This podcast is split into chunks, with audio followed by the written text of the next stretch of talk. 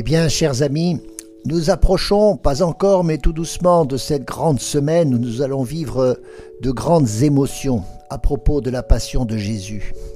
Et il y a une émotion qui s'appelle le désespoir, qui est un peu de cet ordre-là. Le désespoir, voilà une émotion qui veut dire tout simplement la perte de tout espoir.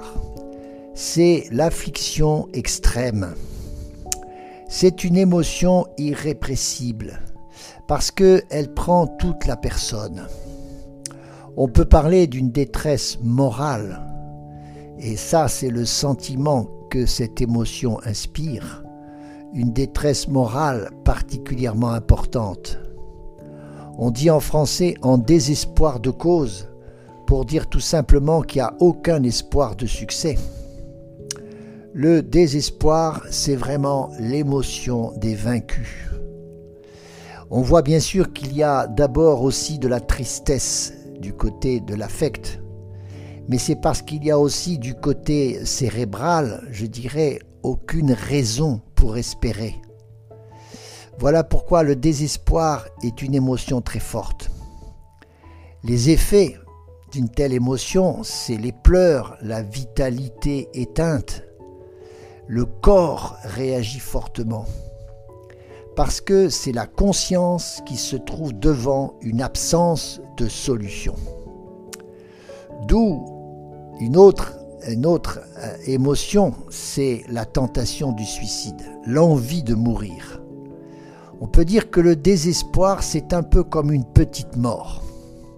Les gens qui passent par là sont, quand ils en sortent, ils vivent une sorte de résurrection. Et voyez, cette émotion est produite par un sentiment d'impossibilité. Donc voilà une émotion qui est souvent la suite d'un sentiment. Comme il y a, vous savez, d'autres cas où c'est euh, l'émotion qui provoque un sentiment. Là, c'est plutôt l'inverse. Et ce n'est pas du tout de la mélancolie, qui est ce simple vague à l'âme, voyez, seulement affectif, et qui est même quelquefois recherché. On ne recherche pas cette émotion-là. Et désespoir, ça veut dire qu'il n'y a plus d'espoir. Alors disons au passage la différence entre l'espoir et l'espérance. L'espoir, c'est quand il y a l'attente d'une solution. Alors que l'espérance, c'est de l'ordre de la confiance que l'on peut mettre dans l'avenir.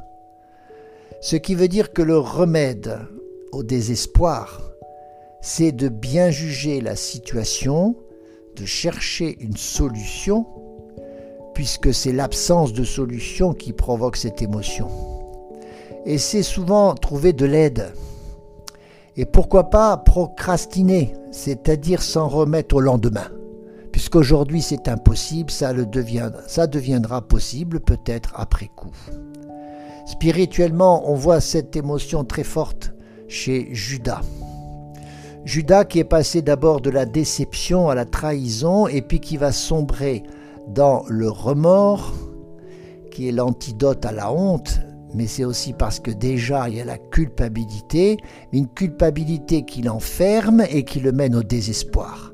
Et ce désespoir le poussera au suicide.